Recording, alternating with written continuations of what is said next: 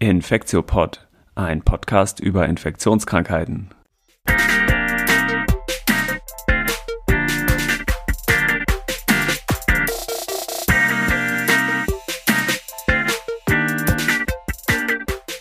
Ja, willkommen zur 58. Folge vom Infektiopod. Heute ist Pfingstmontag, der 24. Mai 2021. Mein Name ist Till Koch und ich begrüße wie immer Elena Terhalle. Hi Elena. Hallo Till. Ja, wir haben wieder, es ist wieder knapp zwei Wochen her, dass wir einen Podcast gemacht haben, deswegen hat sich wieder einiges ähm, angesammelt. Wir haben zwei Hauptthemen und zwar wollen wir zum einen ähm, etwas ausführlicher über Impfen in der Praxis reden. Da haben wir ein Interview mit Dr. Christian Lübbers aufgezeichnet und zum zweiten mh, hm, hat Elena was rausgesucht zur Mukormykose, zum schwarzen Pilz, der ähm, gerade im Zusammenhang der Pandemie-Ausbreitung in Indien Schlagzeilen macht. Ähm, außerdem haben wir natürlich äh, HörerInnen-Feedback wieder dabei und ähm, starten aber wieder mit so ein paar aktuellen Themen. Äh, wie immer fangen wir etwas mit den äh, Zahlen an, die diesmal ja recht erfreulich sind. Ne? Also die Neuinfektionszahlen die ja so im Lauf der Woche immer schwanken. So äh, schwanken jetzt in der letzten Woche zwischen 3000 und 11.000 und sind damit deutlich am Sinken. Also wirklich von Woche zu Woche, wenn man sich diesen äh, laufenden sieben-Tages-Wert sozusagen anguckt, der fällt schon relativ steil ab ähm, und liegt jetzt knapp so ein Viertel mh, hm, weniger als vor einer Woche. Das ist wirklich ganz gut. Ähm, ein bisschen weniger erfreulich sind die Entwicklungen bei den Toten. Die haben sich jetzt doch, also die Corona-Toten sind sozusagen, äh, haben sich eher so stabilisiert, nachdem da doch zum äh, vor einigen Wochen auch ein steilerer Rückgang drin war. Ähm, genau, das heißt, da ist nicht ganz so viel Bewegung nach unten noch drin, aber das ist ja auch nicht so ganz verwunderlich, dass das noch hinterherhinkt. Ne? Ja, genau. Ähm, was glaubst du denn eigentlich, woran es liegt? Das ist jetzt total spekulativ natürlich, aber dass die Zahlen jetzt so erfreulich sinken. Ah, ich habe es doch auch so drüber nachgedacht. Also ich glaube, dieser Bundeslockdown, was es da gab, diese Bundesnotbremse, Entschuldigung, also ich glaube, die hat damit jetzt nicht mehr viel zu tun. Das mhm. kam relativ spät. Ich finde, die wurde, hat eingesetzt sozusagen und danach gingen die Zahlen ja relativ schnell runter. Ich glaube, dass die Maßnahmen, die vorher schon getroffen so, äh, worden sind, einfach gewirkt haben, sei es die Ausgangssperre oder ähnliches. Und was ja auch auffällig ist, dass die, ähm, die Variante B117 ja komplett quasi die andere Variante abgelöst hat. Ne? Also ist sie komplett, mhm. ähm, die hat sich komplett ausgebreitet und ich kann mir vorstellen, dass die sich erst, also es ist eine reine Theorie meinerseits jetzt, dass die sich ausgebreitet hat ähm, und daraufhin, als sie quasi der, so ein bisschen gesättigt war, sag ich mal, und dann Kombination mit den Maßnahmen, dass dann langsam das doch anfing zu greifen und die Zahlen runtergegangen sind. Ich weiß hm. aber nicht, ob das Sinn macht. Das war jetzt so ein bisschen, habe ich gedacht, das könnte möglicherweise mit eine Rolle spielen. Naja, Was denkst Fall, du dazu? Naja, auf jeden Fall sagen wir mal, in dem, in dem äh, Zeitpunkt, wo mh, mm, die B117 die an die Wildtyp-Variante überholt hat, war auf jeden Fall ein Teil des Wachstums, glaube ich, ähm, durch den Shift von äh, Wildtyp zu B117 erklärbar. Genau. Von, von daher würde zumindest so eine, so eine Plateauentwicklung dann irgendwann schon vielleicht dazu passen. Ähm, ja, genau, aber ich glaube, für den Rückgang sind auf jeden Fall vor allem wirklich ja auch so Maßnahmen oder ja, einfach ja. Kontaktreduzierung, ganz, ganz ja. einfach gesagt. Ne? Und, nat ähm, und, natürlich die Impfung nicht zu vergessen, ne? Die habe ich ja. jetzt, ähm, die spielt natürlich auch eine Rolle. Ja, wobei ich ja nicht glaube, dass die jetzt wirklich zu der Reduktion der Zahlen im Moment wirklich beitragen, ne? weil dazu sind einfach nee. noch zu wenige geimpft, oder? Ja, aber schon die Ausbrüche zum Beispiel, obwohl die jetzt in der dritten Welle auch nicht so eine Rolle gespielt haben, da, die Krankenhäuser, Altenheime, die waren ja, ja, das stimmt, die waren eigentlich ja schon nicht mehr richtig mit in den mhm. Ausbrüchen drin, weil die ja da hat man gesehen, dass die Zahlen ja schon vorher deutlich rückläufig waren. Ja, wobei du hast schon recht natürlich, dass ähm, in dem, äh, wenn man sich jetzt die Inzidenzen nach Altersgruppen, also sagen wir mal nach Dekaden äh, sortiert anguckt, dann äh, wirken die Impfungen bei der Dekade vor allem 80 plus, die wo schon wirklich ein ja. großer Teil geimpft worden sind, da machen die Impfungen natürlich wirklich was. Genau. Das stimmt. Ja, ja. ja. Aber ich glaube sozusagen die Gesamtzahl, sagen wir über ganz Deutschland, ist davon jetzt noch nicht signifikant gesunken oder das ist auf jeden Fall nicht der Hauptgrund, warum jetzt die Zahlen insgesamt da so sinken. Ja. ja. Ich muss aber sagen, ich, ich bin der Meinung, man sollte weiterhin erstmal vorsichtig sein. Ich habe schon irgendwie einen Aufschrei gehört, hm, die Homeoffice-Pflicht sollte aufgelöst werden, das Testen in den Betrieben auch. Wo ich denke, so, hm, wartet doch erstmal. Die Zahlen gehen jetzt gerade erfreulicherweise so runter, aber von kurzer Zeit sah es ja wirklich noch ganz anders aus. Auf jeden also ich wäre da jetzt noch nicht so überschwänglich, muss ich sagen. Also ich glaube, wenn, wenn es jetzt zum vierten Mal quasi nicht, nicht beachtet wird, Genau. dass man, dass man wirklich eine Niedriginzidenz braucht, ähm, sei es, nennt man das jetzt Zero Covid oder No Covid, ist ja so ein bisschen egal, aber dass man wirklich einen niedrigen, niedrigen Inzidenzbereich braucht, boah, dann rege ich mich, glaube ich, richtig auf. Also das kann ich Genau. langsam nicht mehr verstehen. Ne? Ja. Ja, also hoffen wir mal, dass das jetzt noch ein bisschen weiter durchgehalten wird. Wenn es wirklich weiter so schnell sinkt, die Zahlen, dann dauert das ja auch nicht mehr so lange. Dann sind es ja wirklich, ähm, ja, vielleicht einige Wochen bis äh, ein, zwei Monate oder so, die man dann da jetzt noch äh, durchhalten muss, um wirklich im niedrigen Inzidenzbereich von, sagen wir mal, 10 oder 20 oder so zu landen. Ne? Ja. Was eigentlich ganz erfreulich ist, sind ja wohl äh, trotzdem auch weiterhin die Zahlen zum Impfen. Ne? Also ähm, sind jetzt letzte Woche über zweieinhalb Millionen Impfungen, glaube ich, durchgeführt worden. Also das sind Ja. schon ganz gute Nachrichten. Auf jeden Fall. Und ähm, was auch gute Nachrichten sind, finde ich, weil jetzt gerade, ich glaube, vor am Wochenende wurde ähm, Großbritannien wieder als Virusvariantengebiet ähm, deklariert und uns alle oder viele beschäftigt einfach die Variante B161, B16172, die sogenannte indische Variante ähm, die ja in England jetzt auch deutlich zugenommen hat.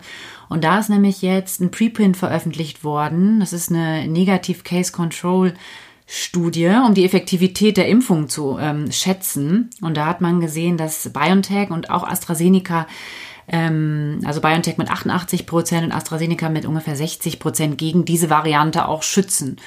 Und ähm, das ist jetzt eine kleine Fallzahl gewesen, die da untersucht worden ist, ist in England durchgeführt worden, aber ich finde, es ist schon erfreulich, das dann auch wieder nochmal zu hören, dass auch dort die Impfungen wirken. Ja. Ja, absolut. Also das ist, glaube ich, so ein bisschen auch so ein Thema oder so, einfach so eine wiederkehrende Botschaft, die wir ja auch schon mehrfach, äh, sich einfach schon mehrfach gezeigt hatte, ne? dass die Varianten einen, gewissen Immune Escape zeigen, aber ähm, dass das nicht keinesfalls so ist, dass die Impfungen jetzt wirks, nicht mehr wirksam sind, ne? sondern sie wirken vielleicht ein Genau. bisschen weniger. Ja. Und dass der Immune Escape, das haben wir, glaube ich, ja auch schon mal besprochen, eigentlich ja bei ähm, der ja, B- P1, also bei der sogenannten brasilianischen oder eben bei der sogenannten Südafrika-Variante mh, auf jeden Fall stärker ist als bei der jetzt aus Indien, Indien zum ersten Mal Ja. festgestellten. Ne? Ja, Ja, ich habe auch noch einen News-Schnipsel mitgemacht. Und zwar, du hattest ja beim letzten Mal ähm, diese Mausstudie aus China mh, zitiert, die sich mit der Frage beschäftigt hat, wie immunogen und wie gut äh, diese heterole heterologen Prime-Boost-Regime der Impfungen sind. Also nochmal zur Rekapitulierung. Heterolog war ja, mh, wenn ich einen unterschiedlichen Impfstoff als erstes und als einen anderen dann als zweites verwende. Das ist jetzt im Moment so relevant, weil ja viele Leute, ähm, auch von uns ähm, MedizinerInnen, oft äh, mit AstraZeneca als erstes geimpft worden sind und jetzt wahrscheinlich dann ähm, als Zweitimpfstoff meistens einen RNA-basierten, zum Beispiel von BioNTech Pfizer, äh, bekommen werden. Und das heißt, wir werden jetzt sozusagen live mh, dieses heterologe Prime-Boost-Regime bekommen. Und genau, beim letzten Mal hattest du ja dieses äh, Maus-Paper schon mitgebracht und es gibt jetzt zwei neue ähm, Studien oder eigentlich sind es eher so eine Art Vorankündigungen oder Mini-Interimsanalysen ähm, zu eben diesem heterologen Prime-Boost-Regime. Das erste ist so eine UK-based äh, Studie, die läuft, die heißt COMCOV. Äh, der lange Name ist Comparing COVID-19 Vaccine Schedule Combinations. Also, mh, und darum geht's genau auch. Da sind vier Studienarme mit jeweils 115 PatientInnen drin und die untersuchen ähm, die folgenden vier Kombinationen. Einmal Homolog AstraZeneca, also AZ-AZ. Als zweites Homolog RNA-basiert, also mm, BioNTech Pfizer, zweimal hintereinander. Und dann als drittes eben Heterolog erst AstraZeneca, dann RNA. Und als viertes erst RNA, dann AstraZeneca. Und das Ganze jetzt, also diese vier Gruppen, eben auch noch in zwei verschiedenen Boost-Abständen von einmal vier und dann von zwölf Wochen. Und das, was jetzt veröffentlicht wurde, das verlinken wir auch in den Show Notes, ist so eine äh, Interimsanalyse mh, zu dieser Comcov-Studie, die erstmal nur auf die Verträglichkeit geguckt hat. Ähm, die haben einfach da interessante Daten gesehen und gesagt, das äh, wollen wir jetzt schnell mal raushauen. Ähm, und es ist auch nur dieser vier Wochen Abstand angeguckt worden, also nicht die zwölf Wochen Booster-Abstand-Variante. und äh, was sich eben gezeigt hat, das war jetzt das Hauptfinding von dieser Veröffentlichung, ähm, dass etwas mehr Nebenwirkungen aufgetreten sind, also vor allem diese systemischen Adverse Events, also sowas wie Schüttelfrost, Kopfschmerzen, Abgeschlagenheit, Fatigue und so weiter, ähm, dass da etwas mehr von aufgetreten ist bei den heterologen ähm, Impfschemata. Ähm, also konkret bei dem ersten Vaxzevria, also AstraZeneca und dann beim zweiten Comirnaty, also das RNA-basierte Pfizer-BioNTech-Impfstoff. Und ähm, genau, das war so in der Größenordnung, jetzt wenn man sich zum Beispiel Fatigue anguckt, dass man 75, dass es bei 75 Prozent aufgetreten ist versus 50 Prozent, also vielleicht ja so um ein Viertel oder ein Drittel knapp äh, mehr. Genau, aber das fand ich erstmal ähm, ganz interessant. Ja. Ähm, und das zweite ist eine, eine, Veröffentlichung oder eigentlich war das so ein Vortrag, der online äh, gehalten wurde von einer spanischen Forschungsgruppe. Ähm, das ist ein, auch eine laufende Studie, die da läuft, die ähm, Combivac S äh, Trial heißt. Ähm, ich verlinke mal so einen äh, Artikel, der bei äh, Nature als Newsartikel erschienen ist. Ähm, genau, das berichtet eben von dieser ähm, Combivac S Studie, wo 663 äh, Personen ähm, eingeschlossen wurden und ähm, die sind aufgeteilt worden. Zu zwei Dritteln haben die das heterologe Prime Boost, so wie wir es jetzt schon besprochen hatten, das Regime gekriegt, nämlich erst AstraZeneca, dann Pfizer. Ähm, und dann gab es noch eine Kontrollgruppe von so 230 Leuten, die ähm, erstmal nur ähm, den, den Prime gekriegt haben und keinen Booster. Das heißt, eigentlich, wenn man ehrlich ist, hatte diese Studie nicht so eine richtig gute Kontrollgruppe. Ähm, aber was die jetzt auf jeden Fall veröffentlicht haben, äh, sind Daten zu der Immunogenität. Und äh, diese Studie hat es, glaube ich, auch ein bisschen, oder diese Vorveröffentlichung hat es ein bisschen in die Schlagzeilen geschafft, weil die ähm, im Prinzip berichtet haben, dass sie deutlich mehr Antikörper gesehen haben, als eigentlich zu erwarten gewesen wäre. Wenn man zweimal AstraZeneca kriegt, weiß man relativ gut mittlerweile, dass ähm, nach der zweiten Spritze die Antikörperlevel ungefähr um das Dreifache nochmal ansteigen. Und wenn, bei dem haben die jetzt eben gesehen, mh, hm, dass die Antikörper um das Siebenfache ungefähr angestiegen sind. Das ist ungefähr die Größenordnung, die man auch schon in dieser Mausstudie gesehen hatte. Wie gesagt, diese Vorveröffentlichung hat noch ein bisschen äh, Schwächen, vor allem, dass sie nicht richtig eine, ähm, eine Kontrollgruppe haben von Leuten oder Vergleichsgruppe von Leuten, die ähm, zweimal mit AstraZeneca AstraZeneca geimpft worden sind.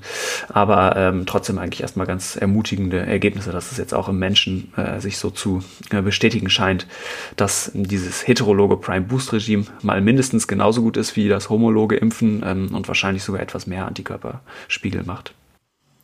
Meinst du denn, ich meine, es sind, es gibt noch nicht viele Daten, das hast du jetzt ja ähm, gerade auch diskutiert. Meinst du denn, es könnte möglicherweise irgendwann die Empfehlung dazu geben, das wirklich zu kombinieren, diese Impfstoffe? Glaube ich schon eigentlich. Also das ist ja was, was wir aus der Impfstoffforschung eigentlich kennen und auch ähm, favorisieren. Und äh, gerade diese Adenovirus-Vektoren sind halt gute Primer. Das weiß man mhm. schon, sei es jetzt der Chadox, der auch bei AstraZeneca verwendet wurde oder auch bei anderen. Und ähm, ja, ich glaube eigentlich sogar, dass das äh, die Zukunft ist von, äh, von Impfstoffen, dass man so mhm. heterologe Prime-Boost-Regime macht, weil das könnte einige Vorteile haben. Ja.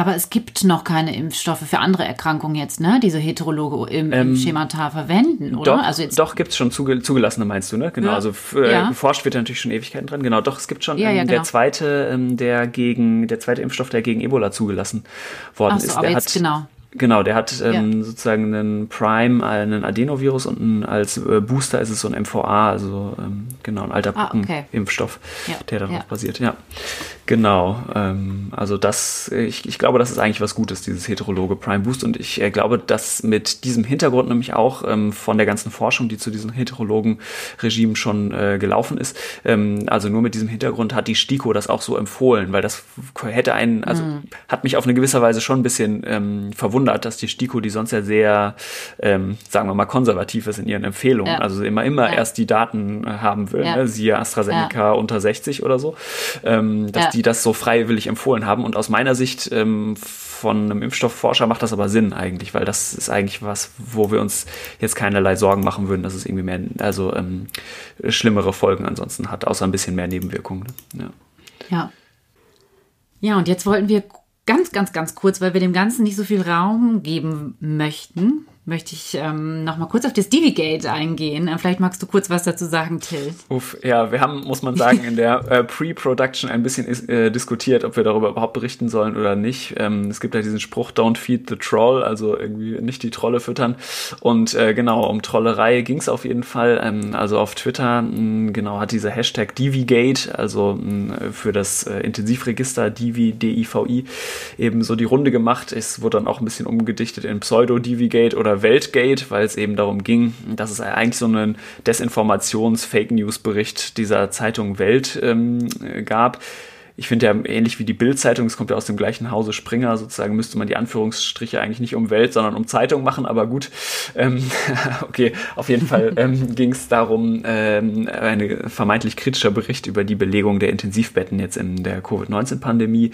Und die Autoren haben da unterstellt, dass die Auslastung künstlich äh, hochgehalten wurde, eventuell sogar aus finanziellen Beweggründen und haben ähm, angezweifelt, dass es Personalnotstand auf der Intensivstation ähm, geben könnte, also vor allem in der Pflege, ähm, haben und vor allem ähm, haben, haben sie auch so ein bisschen unterstellt, dass eventuell PatientInnen von Normalstationen auf Intensivstationen aufgenommen seien, nur aus finanziellen Inter Interessen und so. Mhm.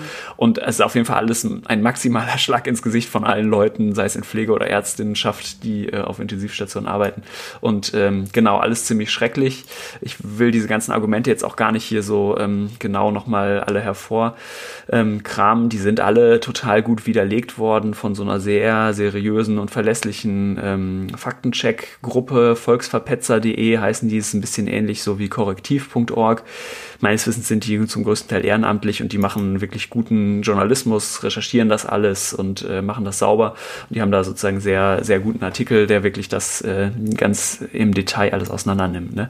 Den verlinken wir auf jeden Fall gerne nochmal. Ja. Genau, und das Ganze war aber auf jeden Fall, ne, es hat natürlich genau bei den üblichen Verdächtigen, nämlich bei den ganzen rechten Akteuren natürlich auch totalen Anklang gefunden. Also wer feiert diesen äh, Weltartikel, sind natürlich Querdenker, AfD, Kompaktmagazin und so weiter. Wahrscheinlich auch Hans-Georg Maaßen, wenn man nochmal nachgucken würde und so. Genau, aber das heißt, ähm, das ist wirklich, äh, war wirklich ganz schön finster. Und wir haben so ein bisschen überlegt, warum die das eigentlich machen. Ne? Für, für mich ist es ein großes Fragezeichen im, im, im Kopf. Ich habe da null Verständnis für, wie man sowas schreiben kann. Ja, also ich, ich glaube, zum einen ist es wirklich politische Agenda, weil die sind halt einfach rechts. Es ist halt so wie Bild-Zeitung oder AfD, genau. Und die wollen da irgendwie, weiß ich nicht, ob die die Regierung oder wen auch immer oder die äh, irgendwen auf jeden Fall in Misskredit bringen. Ja. Ähm, und zum anderen bei der Welt nochmal speziell sind es, glaube ich, auch die sinkenden Verkaufszahlen. Ne? Also die ist einfach total am Abschmieren, die Zeitung. Und da machen die halt so super äh, primitives Clickbaiting eigentlich, ne? dass sie irgendwas schreiben, was äh, Skandale auslöst und so. Ja, aber ähm, extrem schlechter Journalismus, muss man mal sagen. Ja. ja. Na gut, äh, gen genug rumgeärgert damit, oder? Ja. Ich glaube, drei Minuten reichen. ja, okay, kommen wir mal zum Feedback-Teil, weil dann haben wir danach ja nämlich auch noch zwei Hauptthemen. Ähm, genau, was haben wir denn für Feedback gekriegt? Ich muss selber nochmal nachgucken. Es waren nämlich, glaube ich, einige Sachen, ne? Vielleicht fangen wir einmal ähm, an mit Themenvorschlägen. Es melden sich immer mehr Hörerinnen und Hörer, die gerne auch mal andere Themen ähm, haben möchten als, ähm, als Covid-19. Ähm, und Vorschläge war unter anderem HIV oder auch wie der Stand der Impfung, äh, der Impfforschung bei HIV ist. Und ein anderes Thema war Vibrion. Ähm, was ich auch total spannend finde. Und ähm, da haben wir auch schon Ideen und wir haben schon diskutiert und ich, da wird, denke ich, auch was für euch kommen. Also danke für eure Vorschläge. Ja, ja, wir kennen zufälligerweise einen echten Vibrionen-Experten und den ja. müssen wir mal nochmal fragen, genau. genau. Ja, zum Thema HIV-Vakzin muss ich sagen, habe ich selber schon so einen extrem guten Podcast gehört, der auf jeden Fall ähm, viel besser ist, würde ich mal sagen, als alles, was wir machen können, ähm, in Demut ja. und so. Ähm, nämlich diesen Pandemia-Podcast, den würde ich auch gerne nochmal verlinken, wer den noch nicht gehört hat. Mit, da gab es so eine Folge mit äh, Anthony Fauci ähm, zu HIV-Vakzinen, äh, ziemlich spannend, ziemlich cool fand ich den, ja. Ja. Genau, und das zweite war, dann haben wir noch eine E-Mail bekommen von einem Kollegen, Wolfgang Linz. Da ging es auch nochmal um die Impfstoffdosen, ähm, wie man jetzt das Comirnaty aufzieht. Ähm, der Kollege meinte, man könne sieben ähm, Dosen aufziehen und gegebenenfalls sogar eine achte. In der Fachinformation steht ähm, sechs Dosen von je 0,3 Milliliter. Er hat dann aber auch nochmal genauer erläutert, wie man das aufziehen kann, um so wirklich auf die siebte Dosis ähm, zu kommen.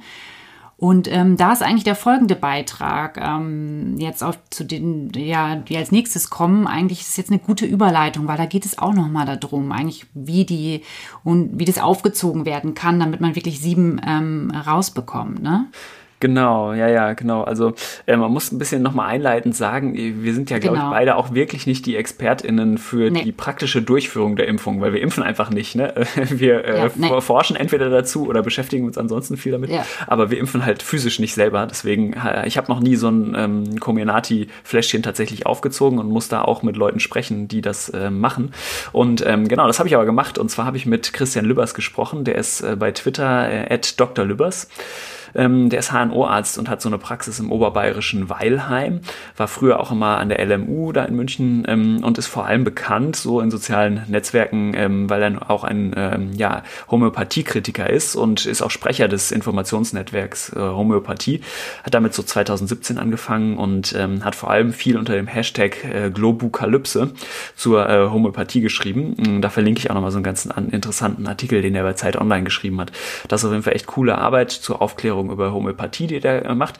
Das ist aber gar nicht der Grund, warum ich mit dem äh, gesprochen habe, sondern der Grund war, ähm, weil ich ihn mal fragen wollte, wie denn das Impfen wirklich in der Praxis aussieht und weil er eben bei Twitter auch Sachen zu, den, ähm, zu dem Thema der Anzahl der Impfstoffdosen, die man aus so einem BioNTech-Pfizer-Weil rauskriegt, ähm, dazu sich geäußert hat. Und ähm, ja, da hören wir jetzt mal rein. Ähm, ja, wie läuft denn das Impfen bei dir bisher in der Praxis? Ähm, wie sieht das so aus? Was sind da vielleicht die Fallstricke? Wie oft impft ihr überhaupt? Und genau, vielleicht kannst du uns das einmal so schildern.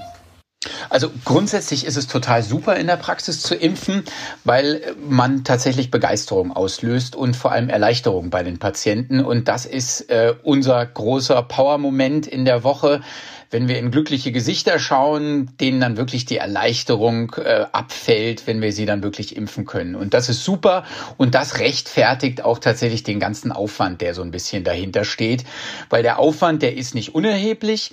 Wir können nur einmal in der Woche impfen. Das liegt nicht an uns, sondern das liegt daran, dass wir nur einmal in der Woche mit Impfstoff beliefert werden. Und auch die Impfstoffmenge, wie wir beliefert werden, erfahren wir tatsächlich immer erst eine Woche vorher. Das und heißt, eine Woche. Impfstoff ihr bekommt, oder? Korrekt, korrekt. Das heißt, ich weiß quasi seit gestern Abend, wie viel und welchen Impfstoff ich nächste Woche ab Dienstag bekomme in der Praxis. Mhm. Und ähm, das heißt, einmal in der Woche gebe ich dann einen Wunsch ab, sprich eine äh, Bestellung in Anführungsstrichen. Bestellung heißt aber nicht, dass ich alles das bekomme, was ich bestelle. Deswegen sage ich auch Wunsch. Ähm, das heißt, ich kann einfach äußern, wie viel und welchen Impfstoff ich gerne hätte. Und dann gibt es bei manchen Impfstoffen, wie dem BioNTech-Impfstoff, Höchstmengen, die ich halt eben anfordern kann. Und ähm, AstraZeneca zum Beispiel ist unbegrenzt anzufordern. Und dann kann ich das äußern und dann bekomme ich halt eben äh, mitgeteilt, wie viel denn von meinen Wünschen denn dann in der kommenden Woche erfüllt werden. Und erst dann beginnt für mich tatsächlich dann die Arbeit, natürlich die Patienten für die unterschiedlichen Impfstoffe zusammenzusuchen. Manche Praxen vergeben schon im Vorhinein die Termine, ohne zu wissen, wie viel Impfstoff sie geliefert bekommen. Für uns ist das Ganze praktikabler, erstmal zu erfahren, welchen und wie viel Impfstoff wir überhaupt bekommen, um dann erst die Patienten zu akquirieren und anzurufen. Dann müssen wir sie halt eben im schlimmsten Fall auch nicht ein zweites Mal anrufen und dann absagen, wenn wir dann wirklich weniger bekommen als gewollt. Ja. Und wie viel bekommt ihr so im Durchschnitt? Also, oder wie viel verimpft ihr pro Woche? Also das ist es halt eben gar nicht so wahnsinnig viel. Natürlich sind wir jetzt immer noch in dem Bereich, dass es wohl zu wenig Impfstoff gibt äh, für die vielen, vielen zigtausend Praxen, die mittlerweile mitimpfen. Das heißt, wir bekommen jetzt zum Beispiel für nächste Woche sechs Vials BioNTech-Impfstoff geliefert. Ähm, ein Vial, das ist dieses Glasfläschchen, in dem sich laut Hersteller sechs Impfdosen befinden. Mit einer speziellen Technik bekommt man aber sieben Impfstoffe Impfstoffdosen heraus, dass mir dann mit sechs ähm, Impfstofffläschchen insgesamt 42 vollwertige Impfstoffdosen zur Verfügung haben. Okay. Und äh, du bist ja HNO-Facharzt. Ähm, ich hatte es so verstanden, dass vor allem eigentlich Hausarztpraxen äh, zu Beginn geimpft hätten. Du impfst aber ja auch schon eine Weile, ne? Das heißt, Fachärztinnen und Fachärzte impfen jetzt auch, oder wie ist das? Das ist, das ist völlig richtig und ähm, letztlich äh, gehörte ich tatsächlich auch als einer der ersten Ärzte überhaupt in Bayern dazu, die jetzt in den Praxen geimpft haben. Das hat eigentlich nur was damit zu tun, wie schnell man sich eigentlich um diese Thematik gekümmert hat und beworben hat darum. Das heißt, ich musste mich bewerben, ähm, dass ich impfen will in den Praxen, aber die Kassenärztliche Vereinigung Bayerns, äh, für die kann ich jetzt hier nur sprechen, aber die hat halt eben alle Kassenärzte in Bayern angefragt, ob sie impfen wollen. Und äh, da habe ich mich dann sehr schnell zurückgemeldet. Und dann hatte ich halt tatsächlich das Glück oder die Chance, ähm, einer der ersten Ärzte in Bayern zu sein, die in den Praxen geimpft haben. Super. Und ähm, wie macht ihr das administrativ? Ich habe gehört, dass es so den totalen Run vor allem auch per Telefon auf die Praxen zum Teil gibt und äh, einige, jetzt habe ich so in Radiointerviews gehört, zum, sogar das Telefon einfach ausgestöpselt haben, weil so viele Leute ja. äh, und es äh, pausenlos klingelt. Macht ihr jetzt nur noch per E-Mail Anfragen beantworten oder habt ihr das Telefon noch eingestöpselt? Also da hast du völlig recht, das ist halt gar nicht so einfach und natürlich ist eins dieser großen Fallstricke bei der ganzen Geschichte, es gibt halt eben keine zentrale Registrierungsmöglichkeit von Impfwilligen. Das heißt, Impfwillige müssen sich überall separat registrieren lassen und das ist natürlich für die Betroffenen äh, total nervig. Also das heißt, man muss sich im Impfzentrum registrieren und da alle Angaben machen und man muss sich in jeder einzelnen Praxis eben halt neu registrieren, um da auf irgendeiner Warteliste zu erscheinen. Und das generiert natürlich dann ein unglaubliches Telefon- oder E-Mail-Aufkommen, ähm, um dem Ganzen halt Herr zu werden. Das heißt natürlich, mein erster Wunsch wäre eigentlich, es gäbe eine zentrale Datenbank, auf die alle zugreifen könnten. Und dann könnten wir das halt natürlich auch alle gemeinsam, also Impfzentren und Arztpraxen, abarbeiten und dann entsprechend natürlich mit Turbogeschwindigkeit dann halt ähm, impfen. Aber faktisch, um für unsere Praxis zu sprechen, ich bin in einer HNO-Praxis. Ähm, mit insgesamt vier Ärzten, vier Hals-Nasen-Ohrenärzten in dieser Praxis. Und ähm, das heißt, wir sind eine große Praxis, wir haben ein großes Patientengut, natürlich von jungen Patienten bis alten Patienten, aber eben halt auch genau die Patienten, die bisher jetzt halt auch schon in die Priorisierung grundsätzlich gefallen sind. Und diesen Patienten haben wir dann halt eben angeboten, sich bei uns in der Praxis auf Impfwartelisten halt eben setzen zu lassen. Und äh, diese Wartelisten, die führen wir dann halt eben und diese Wartelisten führt halt jede einzelne Praxis separat. Und diese Warteliste ähm, arbeiten wir dann jede Woche ab. Und ähm, dieses Abarbeiten erfolgt natürlich eben auch äh, in den Arztpraxen nach Priorisierungsrichtlinien. Und diese Priorisierungsrichtlinien, die wir halt bisher gehabt haben, die zielten natürlich in erster Linie darauf ab, ähm, schwerwiegende Krankheitsverläufe und potenziell tödliche Krankheitsverläufe zu verhindern. Das heißt, ein großes Konstrukt dieser Priorisierungsrichtlinie war immer die Alterspriorisierung. Und das haben wir gemacht und da gibt's halt eben lange Listen dafür und das hat, ja, hat funktioniert, aber jetzt auch nicht wahnsinnig toll funktioniert, weil natürlich viele Patienten, die wir anrufen, die sind dann schon geimpft, was natürlich toll ist, aber auf der anderen Seite ist es natürlich großer Aufwand, dann alle einzeln abzutelefonieren, bis man dann deine Impflinge zusammen hat. Und dann ist es natürlich auch so, dass bestimmte Impfstoffe dann halt natürlich nicht so gewünscht sind. Wenn wir dann ähm, ähm, wir verimpfen halt äh, äh, sowohl BioNTech als auch AstraZeneca-Impfstoff und jetzt können wir auch Johnson Johnson-Impfstoff bestellen. Aber je nachdem, welchen Impfstoff wir dann halt eben gerade zur Verfügung haben, ist es dann unterschiedlich schwer, diesen dann halt eben auch entsprechend an den Mann zu bringen. Jetzt durch die Aufhebung der Priorisierung könnte man natürlich mutmaßen, dass das alles viel einfacher wäre. Aber auf der anderen Seite, wir führen ja nun schon des Längeren halt eben auch diese Priorisierungs Listen. Ähm, da wäre es natürlich jetzt auch unfair, ähm, von diesem Modus von jetzt auf gleich, nur weil das jetzt äh, politisch entschieden ist, das Ganze zu beenden, natürlich auch diesen Modus in den Praxen zu beenden, weil es halt eben natürlich auch Menschen gibt, die sich jetzt schon vor Wochen bei uns entsprechend angemeldet haben. Ähm, dann ist es natürlich auch irgendwo klar, dass die auch eigentlich zeitnah oder halt früher als vielleicht andere, die sich jetzt kurz vor knapp angemeldet haben, einen Impfangebot bekommen sollten. Ja, aber das heißt, ähm, wenn wir jetzt zum zweiten Fragekomplex der aufgehobenen Priorisierung oder jetzt bald aufgehobenen Priorisierung kommen, das, äh, da wird jetzt eigentlich die Verantwortung sozusagen in eure Hände übertragen, eine ja auch noch weiterhin eine Priorisierung durchzuführen, weil es gibt ja einfach noch nicht genug Impfstoff für alle. Ne? Das heißt, äh, da entscheidet ihr das jetzt alleine und nicht mehr, müsst euch nicht mehr an die Prio-Gruppen, die auch vom RKI veröffentlicht wurden, halten. Ist das richtig? Man muss, äh, das ist richtig. Man muss natürlich so sagen, ähm, dass es eine Form von Priorisierung natürlich grundsätzlich immer gibt. Man muss aber auch natürlich dann in diesem Zusammenhang sagen, dass die bisherigen Priorisierungsgruppen natürlich einen gewissen Nachteil durch eine gewisse Eindimensionalität gehabt haben.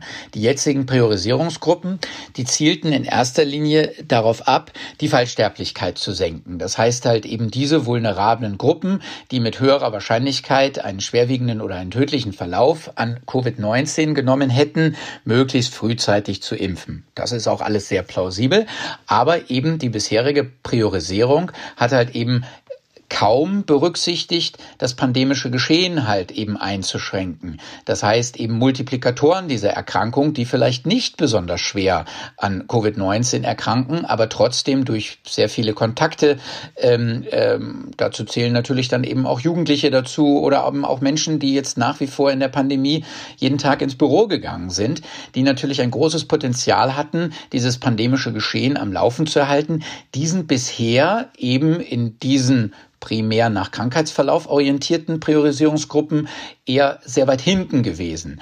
Und jetzt haben wir natürlich eben in der Arztpraxis die Möglichkeit, dann eben natürlich individuell zu entscheiden, gehen wir jetzt nach gesundheitlichen, krankheitlichen Gesichtspunkten oder gehen wir jetzt nach pandemischen Gesichtspunkten, dass wir eben sagen, wir impfen auch junge, gesunde Menschen, die aber ein sehr hohes Kontaktpotenzial haben und wenn sie denn dann infiziert wären, auch schnell zum Multispreader werden könnten.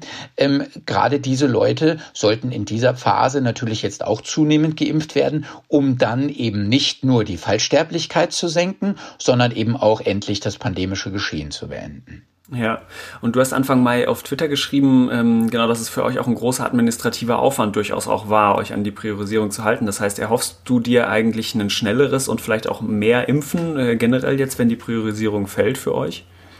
Das wäre natürlich toll. Also nach wie vor kriegen wir halt leider immer nur noch recht wenig und eben nur einmal in der Woche Impfstoff geliefert. Ähm, letztlich verbringen wir dann halt eben einen Großteil der restlichen Woche natürlich auch administrativ damit, diese Impfungen, diese Priorisierung und so weiter alles vorzubereiten. Mein großer, großer Wunsch für die Praxen wäre, dass wir nicht nur einmal die Woche mit Impfstoff beliefert würden, sondern vielleicht zwei oder dreimal mit Impfstoff beliefert würden. Und wenn dann eben in der Kombination der weggefallenen Priorisierungen dann anstatt der Priorisierung dann mehr geimpft werden könnte in der Praxis, dann wäre natürlich letztlich allen geholfen und dann geht es natürlich auch deutlich schneller voran. Vorausgesetzt natürlich, es gibt genug Impfstoff, das ist natürlich völlig klar. Aber jetzt mal angenommen, es gäbe genug Impfstoff, dann wäre das natürlich ähm, eine tolle Möglichkeit, dann anstatt Bürokratie und Priorisierung einfach durch schnelles Impfen in der Praxis natürlich dann große Teile der Bevölkerung nach und nach durchzuimpfen. Grundsätzlich befürworte ich die Aufhebung der starren Priorisierung, weil natürlich die ganz starre Priorisierung, die hat es schon auch immer sehr schwierig gemacht. Natürlich dann, ähm, wenn ein Patient eben aus Priorisierungsgruppe 1 oder 2 2 abgesagt hat, dann einen entsprechenden Ersatz zu finden. Und wenn natürlich halt es eben kein zentrales Register gibt, auf das man halt eben zugreifen kann, dann muss man dann nach und nach dann immer diese Telefonlisten abtelefonieren und hat dann auch eben viele Patienten dann darunter, die dann in der Zwischenzeit anderweitig geimpft worden sind. Das hat schon sehr, sehr viel Zeit gekostet, muss man ganz ehrlich sagen. Also deswegen ist es grundsätzlich ganz okay, dass diese starre Priorisierung aufgehoben worden ist, aber uns allen ist natürlich selbstverständlich klar, dass jetzt in den Praxen keine Willkür äh, Einzug gehalten hat, wen wir jetzt impfen, sondern sondern dass wir natürlich trotzdem in den Praxen schauen, dass wir Personen impfen, wo es halt sinnvoll ist, die jetzt halt möglichst bald zu impfen. In der Phase sind wir jetzt gerade. Irgendwann werden wir dann in eine Phase eintreten, wo wir natürlich dann die ähm, medizinisch oder multiplikatortechnisch priorisierten Menschen schon alle geimpft haben wo wir dann natürlich dann grundsätzlich sagen könnten, dann haben wir tatsächlich fast überhaupt keinen bürokratischen Aufwand mehr mit den Impfungen, weil dann könnte sich wirklich jeder anmelden und dann könnten wir sofort natürlich unmittelbar einen Termin vergeben ohne gucken zu müssen, ob nicht dann doch irgendjemand anders vielleicht etwas dringender dran kommt. Aber letztlich all das steht und fällt natürlich mit der Impfstoffmenge und damit halt eben auch mit der Impfgeschwindigkeit. Meine große These ist es, wenn wir genug Impfstoff haben und dann halt eben in den Praxen einfach unglaublich schnell impfen können und viel impfen können, dass dann tatsächlich Priorisierungsgruppen auch völlig egal sind, weil dann innerhalb von wenigen Wochen tatsächlich alle ein Impfangebot haben. Ja, ja, super. Ja, du hattest vorhin schon die Anzahl der Dosen, die du aus einem Fläschchen Comirnaty, also dem Pfizer-BioNTech-Impfstoff, ähm, rausziehen kannst, angesprochen. Wie läuft das denn in der Praxis? Also sechs kriegt man auf jeden Fall raus. Über diese siebte Dosis gab es durchaus Kontroverse. Uns hat ein Apotheker geschrieben, der äh, eigentlich die Meinung vertreten hat, dass man auf jeden Fall nur sechs rausziehen sollte. Genau, was ist da so deine Erfahrung? Ja, also ähm, ich habe tatsächlich heute ähm, auch von einer Apothekerin einen äh, Zeitungsausschnitt bekommen, wo ein Apotheker geschrieben hat, dass das gar nicht ginge, aus einem Vial BioNTech ähm, sieben Impfdosen rauszuziehen. Und ähm, da muss man sagen, da gibt es tatsächlich noch sehr viel Wissensnachholbedarf, weil das selbstverständlich eben möglich ist. Und ähm, man braucht nicht mal perfektes Material dafür, um das herauszuziehen. Und ähm, da kann ich nur eins sagen, da ist, sind die sozialen Medien ein unglaublicher Vorteil auch für mich jetzt in der Pandemie, um mich mit anderen ärztlichen Kollegen und Ärztinnen auszutauschen, ähm, weil eben wir untereinander mittlerweile ähm, Videos verteilen, wie wir halt eben diese Impfdosen aufziehen und so weiter und mit welcher Technik man am besten halt herauskriegt und das Ganze valide und gut macht, weil nur dann zählt das Ganze. Wir wollen ja eben nicht sieben halbwertige Impfstoffdosen herausziehen, sondern wir wollen sieben vollwertige und entsprechend voll effektive Impfstoffdosen da herausziehen ziehen. Und das gelingt. Und das gelingt bei jedem einzelnen Weil. Und die Technik, die ich da anwende, ist ähm, die sogenannte Luftblasentechnik.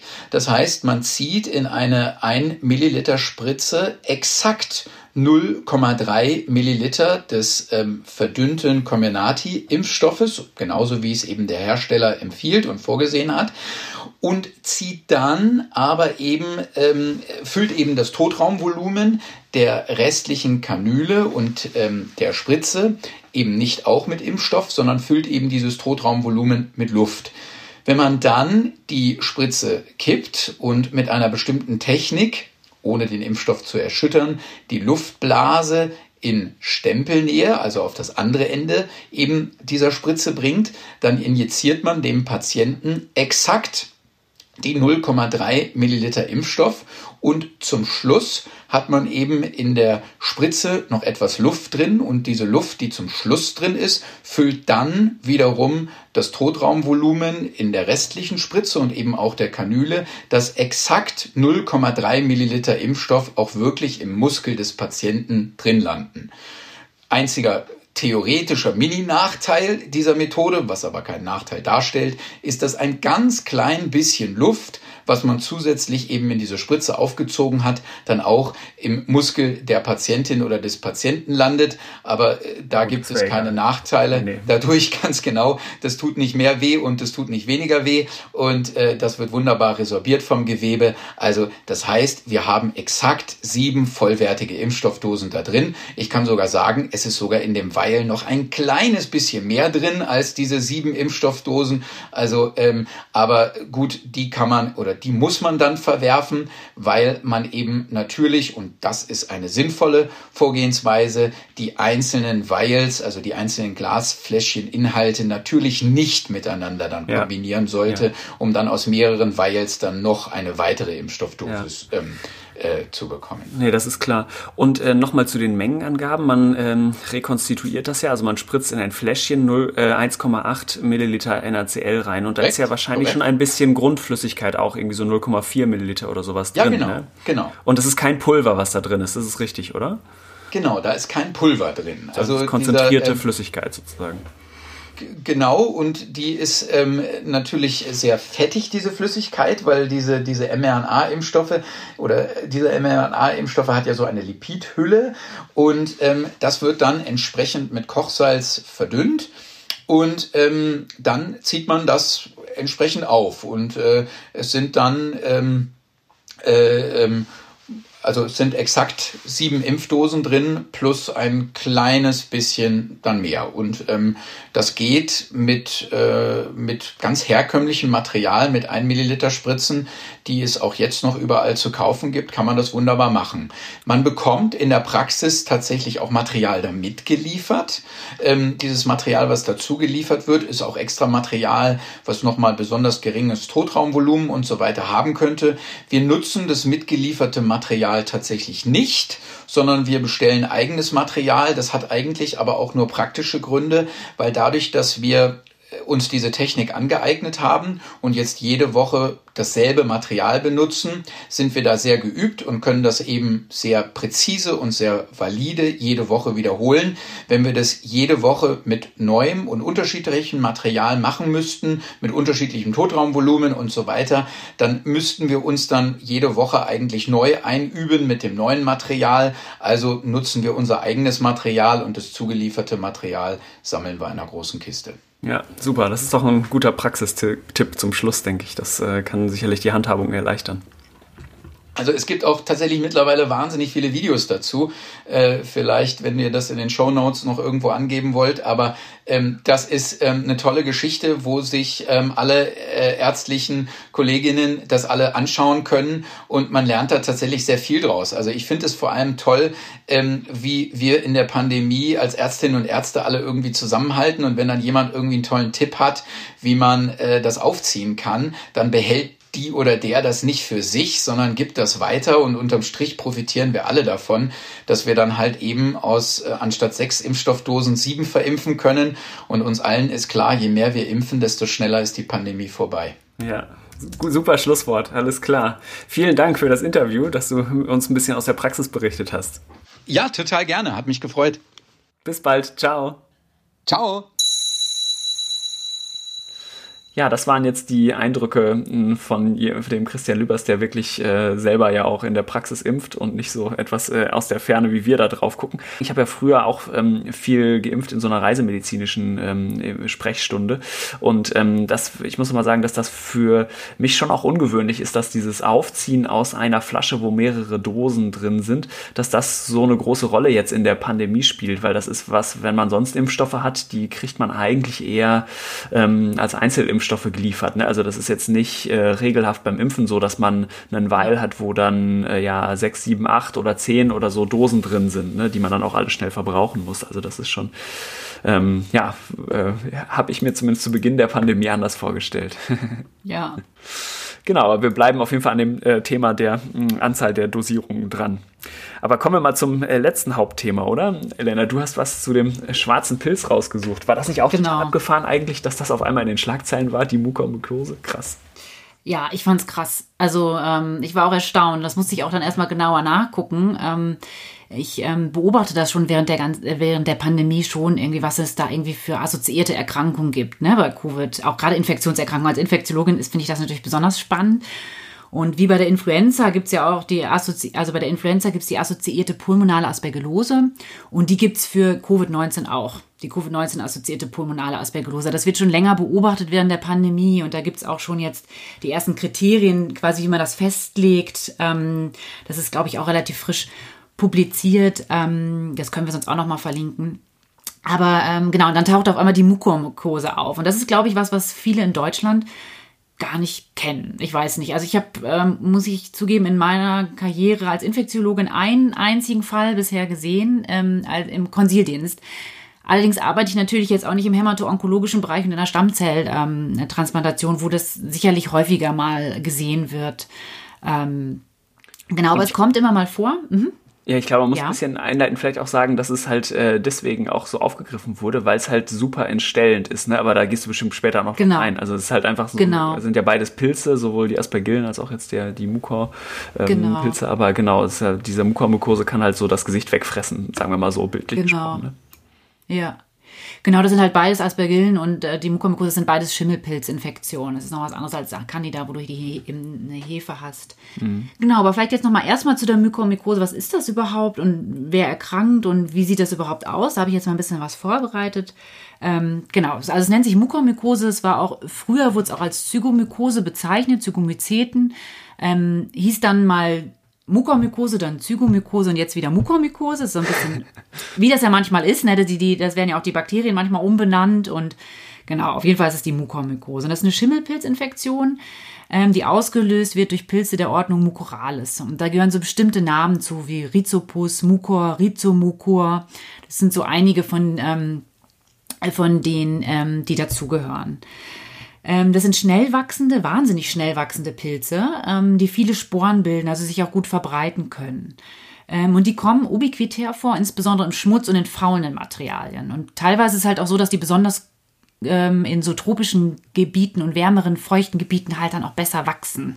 Ah, okay. Ähm, genau, die wachsen nämlich über 37 Grad und dann ist ja klar, dass zum Beispiel ähm, die sich in so tropischen Ländern irgendwie ähm, ganz wohl fühlen. Genau, die Mukormykose ist die dritthäufigste invasive opportunistische Pilzinfektion nach ähm, Candida-Infektion und Asper äh, Infektion mit Aspergillen. Ähm, genau, und Jetzt, die Mukormykose kommt in unterschiedlichen klinischen Formen vor. Das, was Till gerade schon erwähnt hat, das, was so entstellend wächst, was man jetzt auch so aus, in den Medien sieht, ist die, ist die sogenannte Rhino-Orbitocerebrale Mukormykose. Das ist ein das schweres ist, Wort.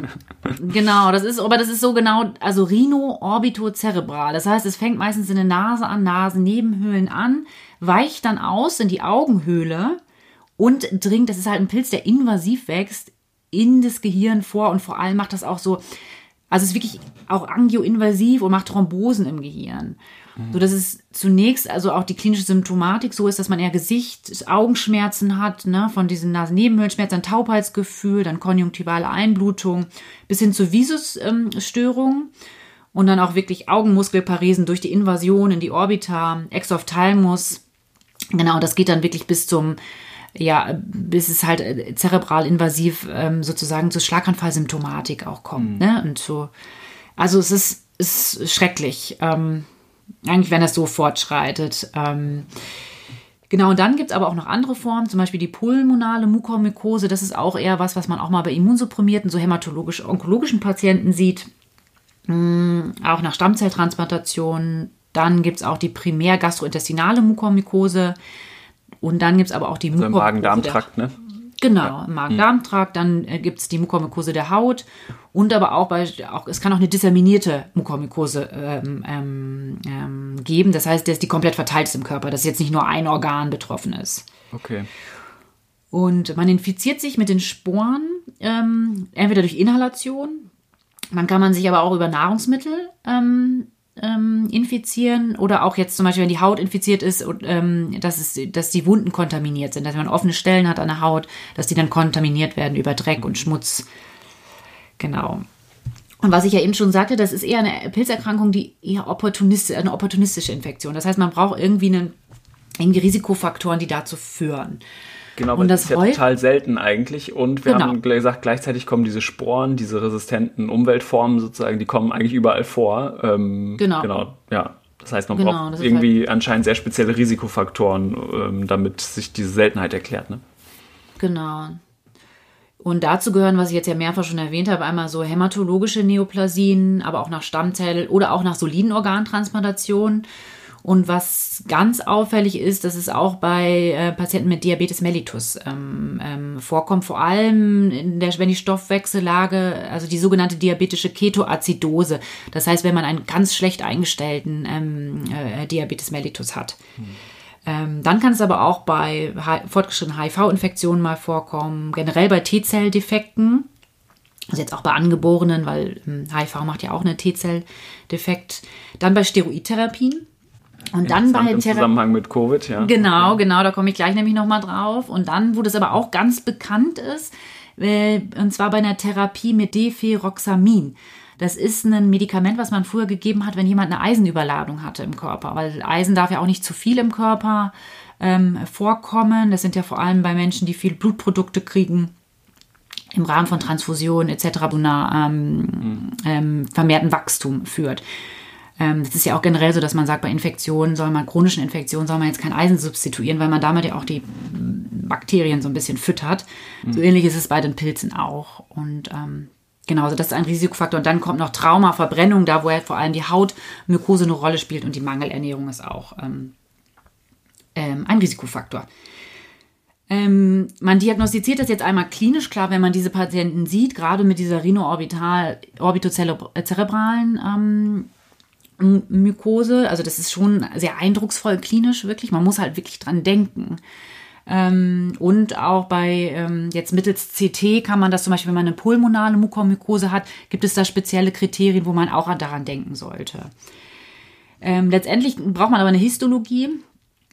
Das heißt, man sollte einmal Proben nehmen, sich das histologisch angucken. Daraus kann man auch eine PCR machen, also eine Polymerase-Kettenreaktion oder auch eine Kultur, aber die ist häufig schwer anzüchtbar tatsächlich.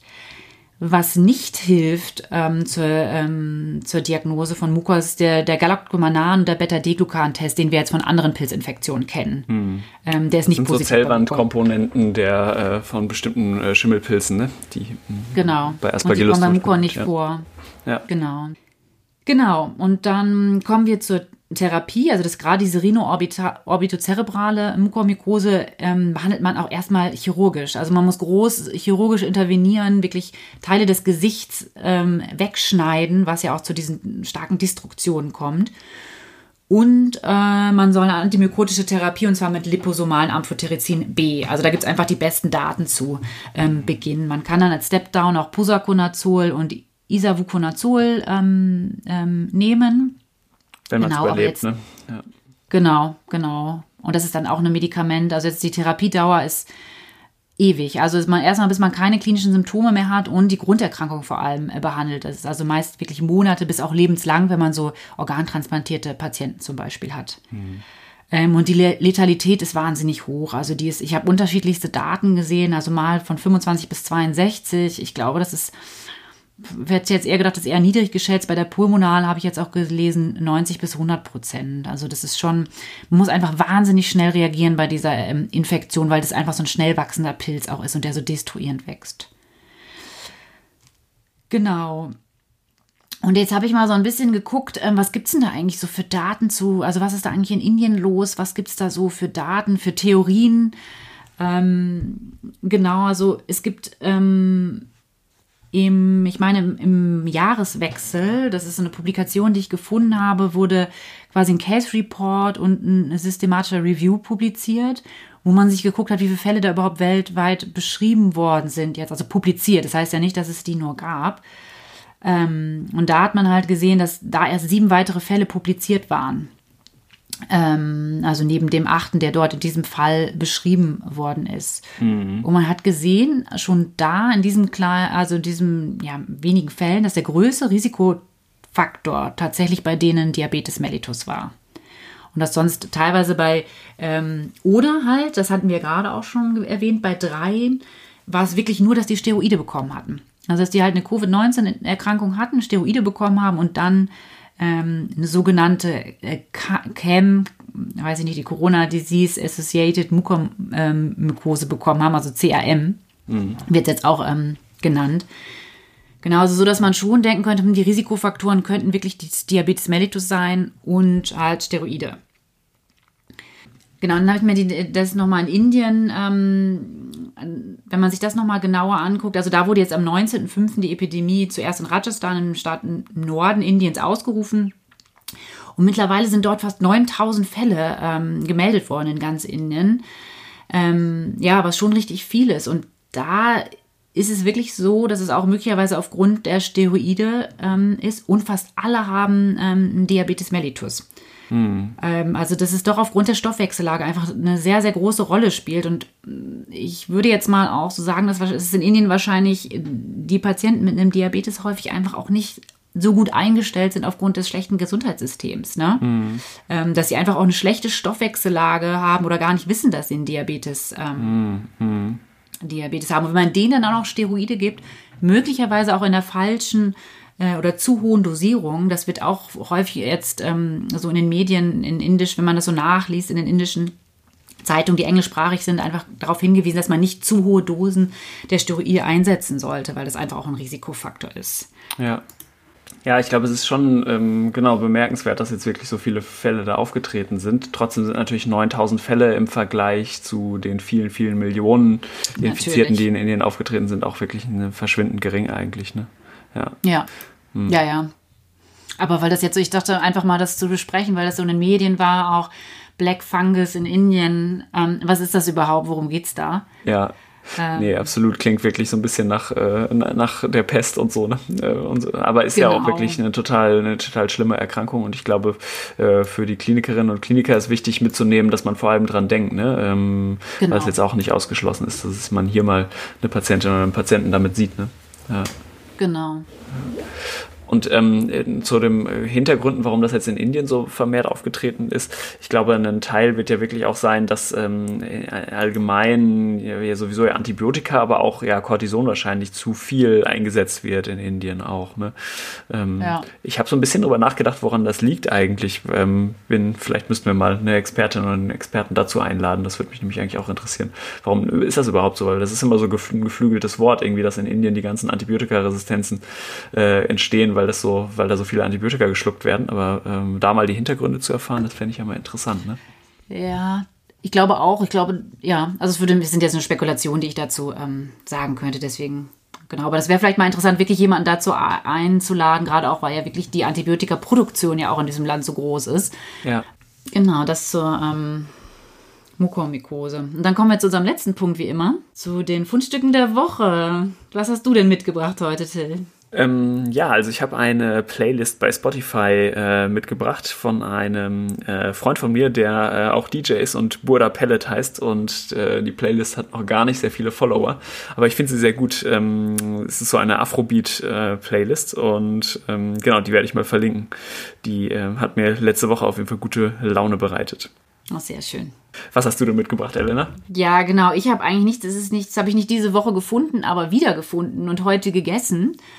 Ähm, und es ist sozusagen die Nata, die kleinen, ähm, kleinen Küchlein, sag ich jetzt mal dazu, ähm, aus Portugal. Ähm, die Pastelles, das ist mein ne? Fundstück. Genau, genau. Die kann ich empfehlen. Ähm, geht bei schönem Wetter, holt euch einen Galau und Nata beim Portugiesen. Ah, herrlich. Und ich finde, das ähm, macht gute Laune. Das genau. stimmt, das macht wirklich Das habe ich heute nochmal als Fundstück der Woche mitgebracht. Sehr schön, sehr schön. okay. Genau. Ja, wir machen jetzt eine kleine Sommerpause von etwa vier Wochen und sind dann aber wieder für euch da. Bis dann. Tschüss.